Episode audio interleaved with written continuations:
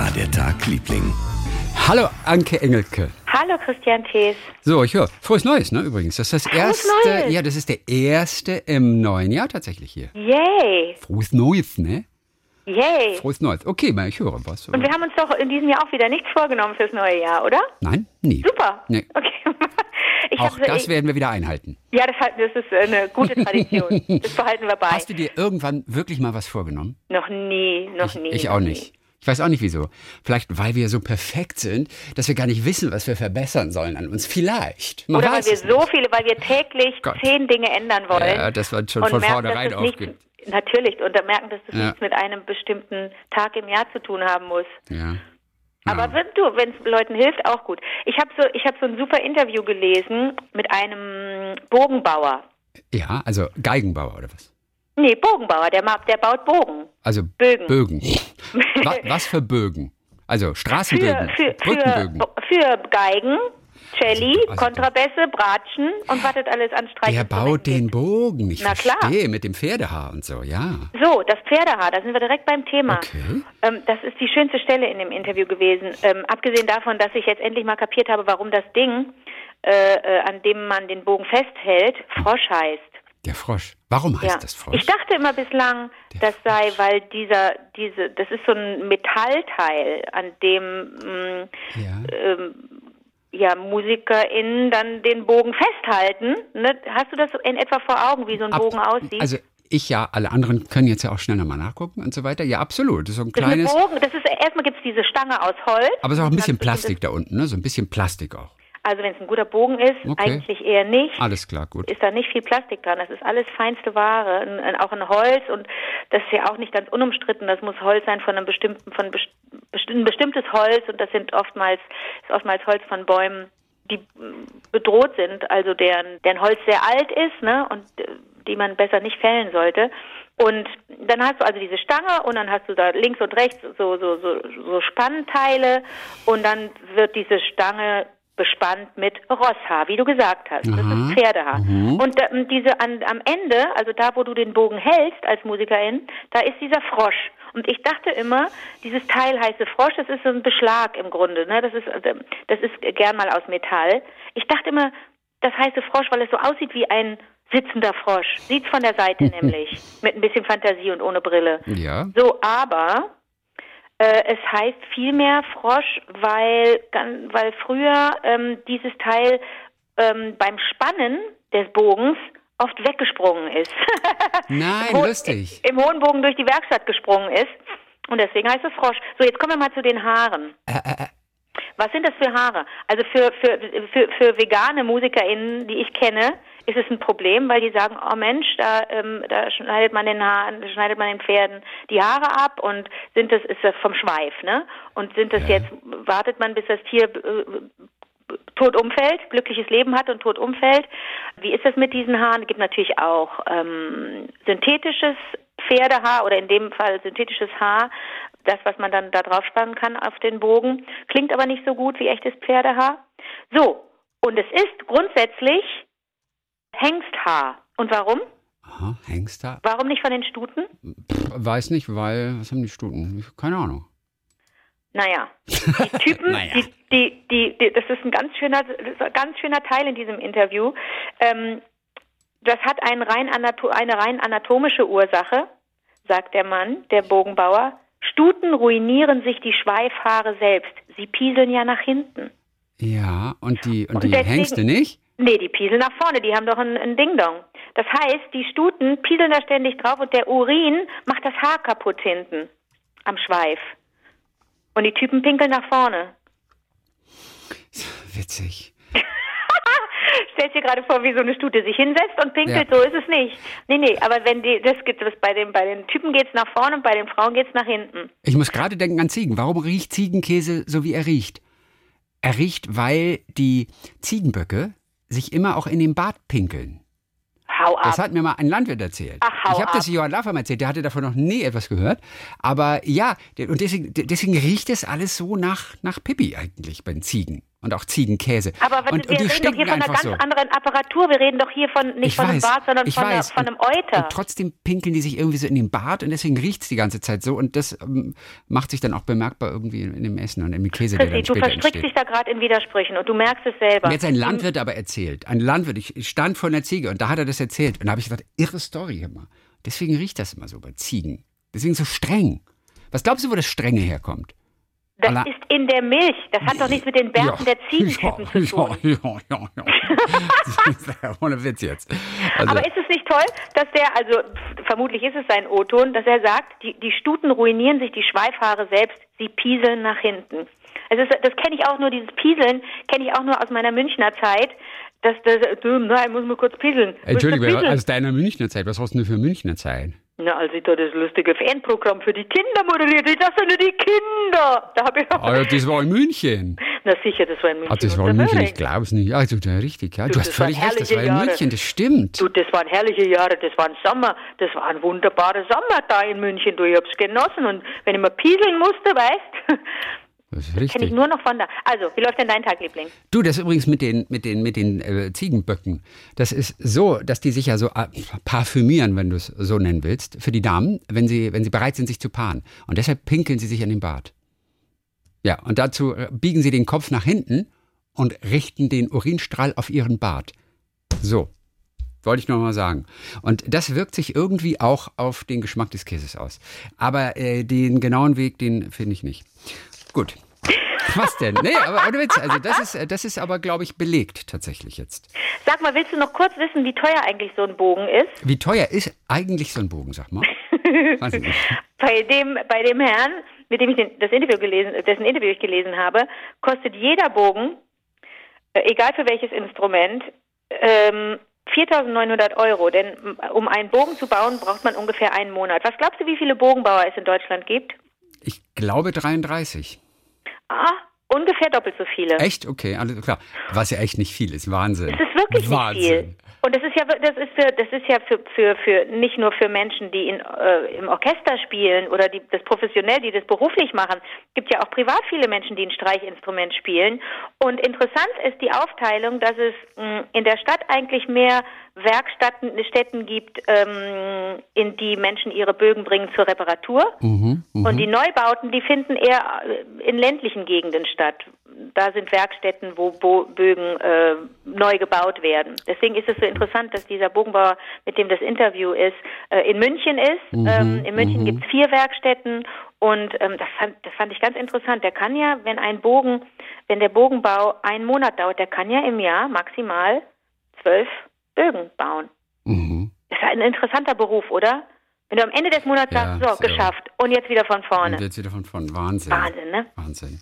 So, wie So. läuft denn dein Tag, Liebling? Morgen Abend, am Mittwoch, kommt im Fernsehen und auch in der Mediathek natürlich ein Film Die Liebe des Hans Albers. Hans Albers war ja ein großer Schauspieler in Deutschland, Volksidol. Und die Frau, die ihn quasi zum Star gemacht hat, die heißt Hansi. Das war immer seine große Liebe, selber Schauspielerin, die es aber nie geschafft hat, aber sie hat ihn dann gemanagt später. Und das ist eine wirklich, eine, eine irre Liebesgeschichte im Prinzip.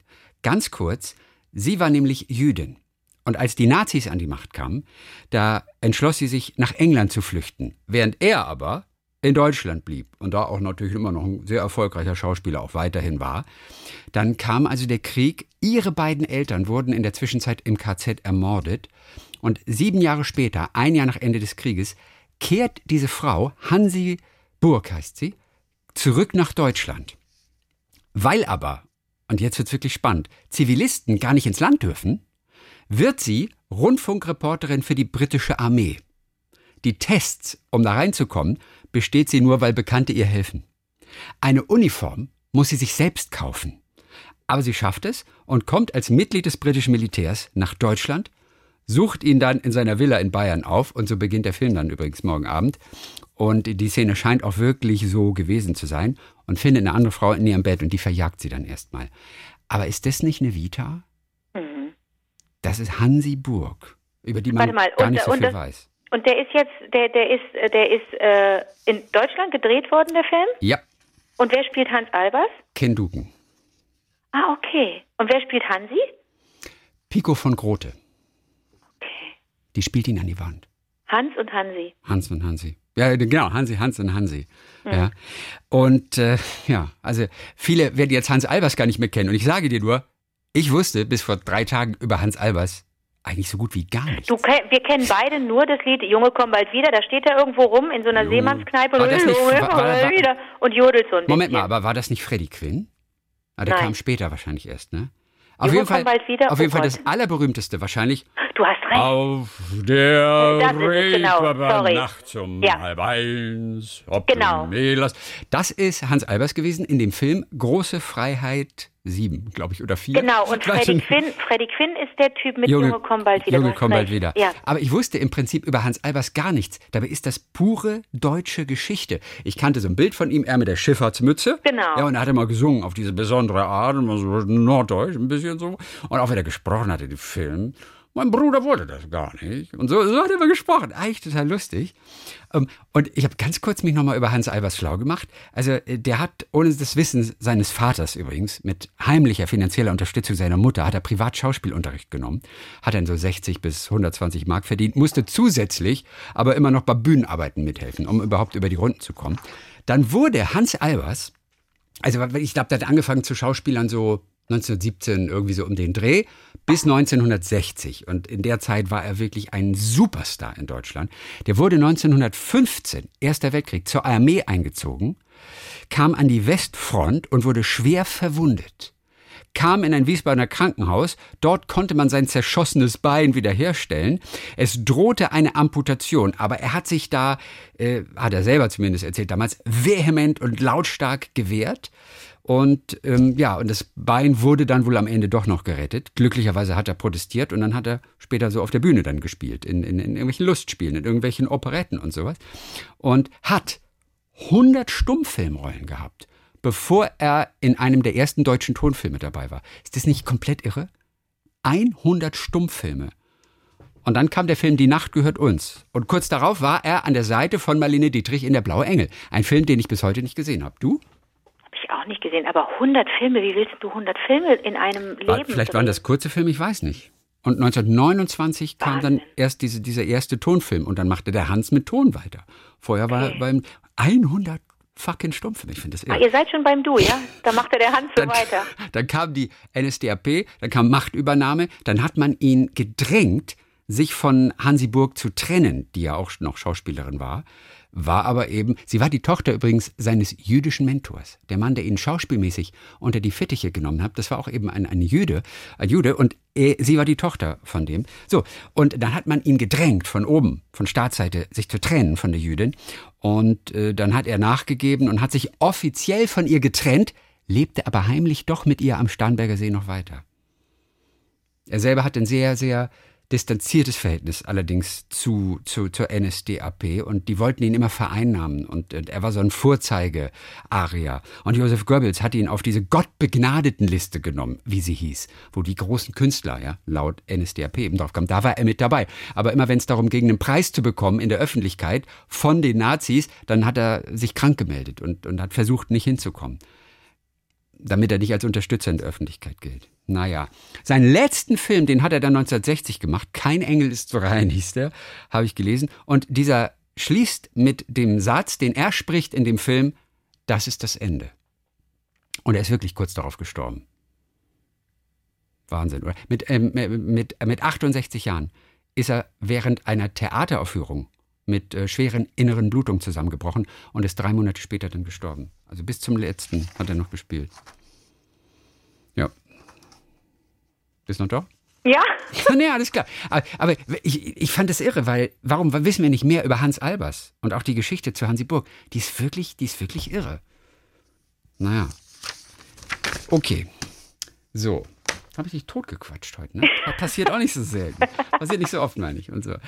so, wir haben noch ein paar Hörererektionen. Ja, gerne. Genau. Ähm, danke, dass ihr wieder so geschrieben habt. Unsere Lieblinge da draußen. Das ist so toll. Wie war der Tag, Liebling at gmail.com? Das ist ja unsere Adresse jetzt und es ist echt cool. Viele Grüße aus dem Schaberland. Hast du das schon mal gehört aus dem Schaberland? Das ist doch ein Witz. Dann Petra Reed hat es uns geschickt, die wohnt in Süddeutschland und auch in Österreich. Und sie sagte, viele Grüße aus dem Schaberland, aber ich weiß nicht gar nicht, was das ist. Auf jeden Fall sagt sie, bügeln ist ihre am meisten gehasste Hausarbeit.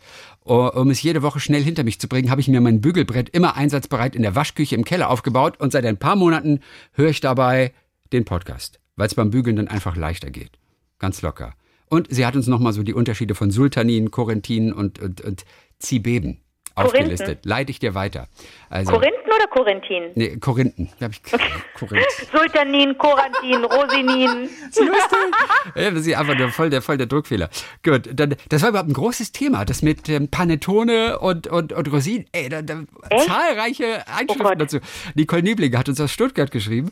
Ähm, ihr seid auf das Thema Rosinen gekommen und warum so viele Leute, die auch wirklich nicht mögen. Es hat mich deshalb aufhorchen lassen, weil ich just heute früh meinte meine Schwester, das Essen von Rosinen würde gegen ein Gerstenkorn im Auge helfen. Ach, guck. Ich fand den Zufall, also zweimal Rosinenthema an einem Tag, so verblüffend, weil ich sonst auch gerne mal monatelang ohne Rosinen oder deren Nennung durchs Leben gehe. Aber an dem Tag kamen plötzlich gleich zwei fette Rosinen-Stories. Die sollen gegen Gerstenkorn helfen. Ob das stimmt? Ich weiß es nicht. Wie essen oder ins Auge drücken? Nee. Über dem Auge ausdrücken. Versuch mal eine Rosine auszudrücken. Nein, wieso? Also wenn, nein, also pass auf. Es gibt zum Beispiel den, den, den inzwischen ja, glaube ich, sehr bekannten Cystus-Tee. Das ist der, der schmeckt ganz bitter. Okay. Ähm, wenn du ihn trinkst, das ist schon echt eine Leistung. Ja. Darfst auch nicht, darfst auch nur zwei Tassen am Tag da, davon trinken. Das ist der, der stärkt das Immunsystem wie verrückt. Das ist wirklich toll. Aber wenn du zum Beispiel Hautprobleme hast, mhm. wenn du, wenn du trockene Stellen hast oder so, sollst du ähm, den, den Teebeutel mhm. mit dem abgekühlten Tee sollst du da draufdrücken und, und die Hautstellen damit äh, einreiben. Also du kannst vielleicht auch eine Rosine sowohl essen als auch auf irgendeine, auf irgendeine Hautstelle legen. So absurd okay. ist es, glaube ich, gar nicht. Also ich gehe von Essen aus. Aber das ist eine gute Frage. Ich weiß es nicht. Oder? Es gibt doch auch Kompressen und irgendwelche äh, irgendwas, was ne? Also ganz, ganz vieles wird innerlich und aber auch äußerlich äh, äh sinnvoll angewandt. Also gut, ich werde mal kurz googeln. Äh, Ecosian, äh, Rosinen gegen Gerstenkorn, ob man da irgendwas äh, halb, äh, äh, sage ich mal, Ernsthaftes irgendwie finden, so. Heilpflanzen des Gerstenkorn natürlich behandelt. Sind Rosinen gesund? Rosinen. Nee, finde ich auf Anhieb finde ich da nichts. Okay. Okay, dann lassen wir es erstmal dabei. Okay. So, dann haben wir Eva Maria Baumeister, die hat sich auch wieder zum Panettone gemeldet, laut Aussage eines italienischen Freundes, meiner Tante. So lustig, gell? Die Themen werden dann echt hier weitergegeben in der, in der Familie. Äh, und dann wurde der italienische Freund einer Tante hinzugezogen. Laut ihm ist es nicht genau geklärt, wie der Panettone erfunden wurde. Eine Geschichte nach, und das hatten wir schon mal so angedeutet, ähm, ging es um einen jungen Kü Küchenhelfer namens Toni, der soll die Idee vor langer Zeit am Hof eines Adligen gehabt haben, als dem Koch dort nämlich vor einem großen Weihnachtsessen der Nachtisch verbrannte, da bot ihm Toni den Kuchen für die Gäste an, den er eigentlich für sich selbst gebacken hatte. Und daraus soll der erste Panettone, Brot vom Toni, entstanden sein. Sagen zumindest einige Süditaliener, sagt sie. So, dann haben wir äh, George Filipovic aus Utikon am See. Der hört uns in den öffentlichen Verkehrsmitteln, beim Sport, beim Rasieren und meistens am schönen Zürichsee. Ist das nicht schön? Und dann sagt er noch einmal zur Sendung mit äh, Anke, unsere Väter, es hat mich erstaunt, sagt er, dass sie die Biografie von Hans Rosenthal nicht kannte. Dazu gibt es die Geschichte von Dali Dali vom 9. November 1978. Das war der 40. Jahrestag der Reichspogromnacht. Er wollte die Sendung verhindern. Das gelang ihm aber nicht, deshalb moderierte er dann im dunklen Anzug und es wurde nur klassische Musik gespielt. Wusstest du das? Hans Rosenthal ist ein super Typ. Ja, ich weiß, das ist so, neulich ja so ein bisschen mal von ihm gehört. Eine unglaubliche Geschichte. Man versteht es nicht, wie der so sein konnte, wie er dann letztendlich war und was er alles geschafft hat und auf die Beine gebracht hat. Vielleicht können wir da an anderer Stelle auch nochmal näher machen, denn du weißt da ja bestimmt auch noch einiges echt dazu. Außerdem sagt George, äh, wir waren an einer der Lesungen in Kaufleuten und der Ort heißt so, weil dort früher der Sitz des kaufmännischen Verbandes des Kantons Zürich war. Das wussten die beiden Damen nicht bei der Lesung. Doch, das wussten wir. Ach, das, das wusstet ihr? Das habe ich dir auch im Liebling erzählt. Weiß ich, mhm. weiß ich, aber er behauptet, er war da. Ah, okay. und, ihr, und, ihr, wusstet es nicht. Wusstet ihr es so, vielleicht an einem, an einem Abend nicht? Okay. Das meint er nur. Okay, das stimmt, das stimmt, denn okay, da, da, da, waren wir so ein bisschen ahnungslos, Iris Berben und ich, ja. und saßen da wie doof und haben ja. dann äh, uns erkundigt, haben dann gefragt, haben gesagt, das ist ja, das ist ja total bescheuert, dass man an, an, an, einem, an einem Ort spielt und nicht weiß, nichts Mhm, über den Namen heißt? weiß und nichts über den Ort weiß, das gehört sich ja eigentlich auch nicht. Und dann haben wir das rausgefunden. Okay, Kaufleuten. Auf Mhm. jeden Fall so Ort. Sehr schön. Alexandra hat noch geschrieben, die Alex, wie sie sich nennt, ähm, die hört, sobald eine neue Folge ist, wenn ich mit dem Hund rausgehe. Da ich aber viermal am Tag mit dem Hund raus muss, hätte ich auch nichts gegen vier Folgen am Tag. Gut. Ja, das, das Können wir, können wir einen Tag vielleicht mal machen? Weißt du, das machen wir Okay. einen Tag mal. Einfach für vier, Sie. Vier Folgen, absolut. einfach. Das machen wir demnächst mal. Und jetzt geht es nochmal äh, hier um das Buch, was man von hier aus sehen kann. Da hatte ich neulich drüber gesprochen, von Ja. Marina Lecki. Alexandra ähm, hat es gehört und äh, sie hat es auch gelesen. Ihre Schwiegereltern haben es ihr geschenkt, mit dem Hinweis, dass es sehr gut sein soll. Den Anfang mit den verschiedenen Arten von Aberglauben und die Vorstellung der Person fand ich ja noch ganz interessant, sagt sie. Der Verlauf ging dann so lala. Ich wollte aber wissen, was mit Luise und Fredrik wird. Finden sie zueinander? Das Ende fand ich dann sehr enttäuschend. Jetzt kommt's. Ich hielt mich für zu dumm, um den Sinn in diesem Buch zu kapieren. Oder vielleicht einfach nicht so intellektuell wie meine Schwiegereltern, die sehr klug und belesen sind im Gegensatz zu mir. Aber dieses Buch steht auf meiner Liste, das, äh, äh, auf der steht, dass ich Bücher verkaufen möchte. Und ich verkaufe nie Bücher. Aber dieses Buch werde ich nie wieder lesen. Ich bin jetzt aber froh, dass es doch noch wenigstens einen Menschen gibt, der auch noch klug und belesen ist, der es auch nicht so toll findet. Das beruhigt mich dann doch, dass ich nicht allein mit dieser Meinung dastehe. Ich bin allerdings nicht klug und belesen, das täuscht dann wahrscheinlich nur so. Aber das müssen wir ja nicht verraten. Aber es, ich kenne das Gefühl, ein Buch zu lesen, das, das mir vielleicht empfohlen wurde oder das gut Ja. besprochen wurde irgendwo und dann zu merken, ich komme nicht rein, ich Ja. kann, ich kann entweder ich mag entweder den Stil nicht oder komme in die Geschichte nicht rein, verstehe die Figuren nicht oder bin oder kann denen nicht folgen oder glaubt da was nicht oder so und dann denke ich auch zunächst, dass es an mir liegt. Ich würde das jetzt nicht dem Buch Ja. oder oder ähm, äh, oder dem Autoren oder der Autorin vorwerfen. Ja. Ich würde immer denken, es liegt an mir. Interessant. Ich finde das übrigens total frustrierend tatsächlich, wenn ich ein Buch richtig gut finde und jemand anders findet es schlecht. Aber noch schlimmer ist es, jemand anders findet das Buch toll, das tollste Buch von der Welt. Und ich finde nichts in diesem Buch. Ich finde die Sprache schlecht, ich finde die Geschichte langweilig, die Figuren langweilig. Ich finde nichts. Und jemand anders hält es aber für das tollste Buch, was er jemals gelesen hat. Das ist ein richtig frustrierendes Gefühl, finde ich. Das kenne ich, ja, ja. Total frustrierend. Nina Helgermann übrigens aus dem Ostwestfälischen, die sich gemeldet hat, ist völlig begeistert von diesem Buch. Hat sie uns auch geschrieben. Und sagt, bitte nicht aufgeben.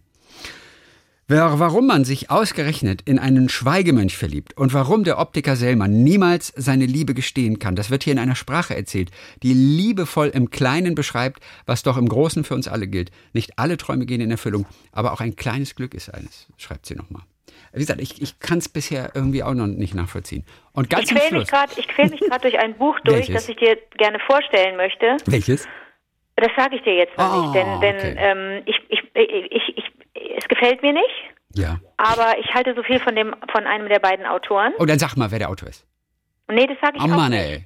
Ich quäle mich da durch und äh, möchte einfach, weil ich auch so denke, ach, vielleicht wird's noch besser, vielleicht kriegt er die Kurve, vielleicht ist das jetzt alles. Nein, man sollte sich nie durch ein Buch durchquälen, weil wir haben alle zu wenig Lebenszeit. Ja, ja, das stimmt schon. Das ist echt un Aber ich verehre diesen, ich verehre diesen Menschen äh, in seinem Hauptberuf und deswegen ähm, möchte ich ihm das nicht antun. Das ist völlig bescheuert, ist In seinem egal. Hauptberuf. Aber, oh, interessant. Schock, Schock, Schockbehandlung liest du gerade. Schockbehandlung? Nee, wie heißt das Ding? Ähm, von Tobi. Tobi Schlegel. Tobi Schlegel? Tobi Schlegel, der war doch früher zum Beispiel MTV-Moderator, glaube ich, und der ist äh, Notfallsanitäter geworden und hat doch ein Buch geschrieben. Schockraum heißt das Buch. Noch gar nicht von gehört? No. Nee. Und da kenne ich auch jemanden, äh, äh, äh, sie war zwischendurch, fand sie es dann irgendwie doch öde und ist dann aber wieder reingekommen. Ist, glaube ich, sehr beliebt. Ja, Schockraum heißt das Buch. Manchmal muss man Tobi wirklich Schlegel. dranbleiben, ich sag's Ja, dir. manchmal, aber wirklich manchmal. Aber ganz oft, wie bei Sophies Welt zum Beispiel, das habe ich damals echt versucht zu lesen. Ich wollte gerne Philosophie erklärt bekommen, auf einfache und verständliche Weise. Und ich habe versucht durchzuhalten und dann sagte mir aber jemand, mach es nicht. Ich habe es bis zum Ende gelesen und es wird nicht besser. Das Buch wurde ja verschenkt, glaube ich, ohne Ende. Es war ja Mhm. Bestseller. Und ich glaube, es ist eines der meist verschenkten Bücher, die nie gelesen wurden. Interessant. Hast du es gelesen damals, Sophies Welt? ich habe das gelesen, ja. Okay, ja. Aber ich habe ich hab's vergessen. Das ist kein gutes Zeichen. Ja. Pass auf, ganz kurz noch hier zur Tomatensoße. Haben sich gleich mehrere gemeldet. Du weißt, letztes Mal ging es doch um eine Geschichte, die angeblich du erzählt hattest, über jemanden, der irgendwie mit Penne Arabiata und Leute Ja, eingeladen und so genau. weiter. Genau. Wir konnten uns beide nicht mehr hundertprozentig daran erinnern, Oh, jetzt was die es war. Auflösung? Ja, und zwar drei, vier haben gleich geschrieben. Also es ist wirklich ganz interessant. Katrin Meißner hat sich erstmal gemeldet. Es war ein Mann, sagt sie, der jeden ersten Mittwoch im Monat Nudeln mit Soße kocht. Er lädt nie ein. Er weiß nicht, wer kommt und wie viele. Ich habe aber vergessen, warum er das tut, äh, äh, sagt sie. Aber was für eine coole Idee, dachte ich damals. Jessie aus Hamburg, die uns seit 2007 hört übrigens, ähm, ergänzt dazu, bei der Geschichte ging es darum, keine Erwartung zu haben und damit glücklich sein zu können, weil man eben auch nicht enttäuscht werden kann. Und das war ein wunderbares Beispiel eben dafür. Da nie jemand eingeladen wurde, aber trotzdem jeder vorbeikommen konnte und willkommen war. Sabine Kamerzin aus Freiburg hat sich auch noch gemeldet und hat die Geschichte angesprochen. Penne Arabiata waren es damals, die der Münchner, und sie hat uns die Geschichte, glaube ich, ja neulich ähm, als erstes überhaupt hierher gebracht. Ich möchte lieber nicht seinen Namen nennen, weil ich nicht weiß, ob er das mag. Auf jeden Fall ein Münchner, der an jedem 13. im Monat gekocht und seine Freunde, wie auch dessen Freunde, eingeladen hat. Er war sozusagen Open House, jeder konnte kommen und ich denke, er tut das immer noch. Ich habe mit meiner Freundin in München telefoniert und weiß nun immerhin wieder, woher Anke die Geschichte von Penne Arabiata hatte. Mittlerweile glaubte ich eigentlich, äh, dass ich äh, diese Geschichte erzählt habe damals. Aber guck mal, ob du es vielleicht gewesen sein kannst. Die Geschichte kam in dem Buch von Maike Winnemuth, Das große Los, vor. Ah, Das hat Anke wohl damals gelesen. das habe ich dir vorgestellt, richtig. da warst du es tatsächlich. Ah, okay, dann kam das Tja, daher. du hast das Buch gelesen von ein Winnemuth? was.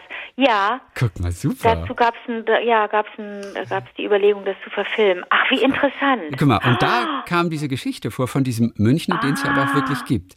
So, Susanne Kollerer hat dann auch noch ergänzt, er meinte, der Mann, der Münchner, es pendelte sich nach ein paar Monaten auf circa 10 bis 15 Personen ein, die kommen. Die übrig gebliebene Menge an Penne wurde eingefroren, deswegen auch ein Gericht, welches sich leicht zubereiten und sich weiterverarbeiten lässt, sollte irgendwas übrig bleiben. Ich konnte mir diese Geschichte so genau merken, sagt sie, weil ich von der Idee völlig begeistert war, es sofort in die Tat umsetzen wollte, mein Mann aber leider nicht so begeistert war wie ich. Es ist auf jeden Fall eine geniale Idee, Freunde spontan zu einer kleinen Zusammenkunft ohne große Vorplanung sehen zu können. Ja, ja, das ist super. Oder? Schön.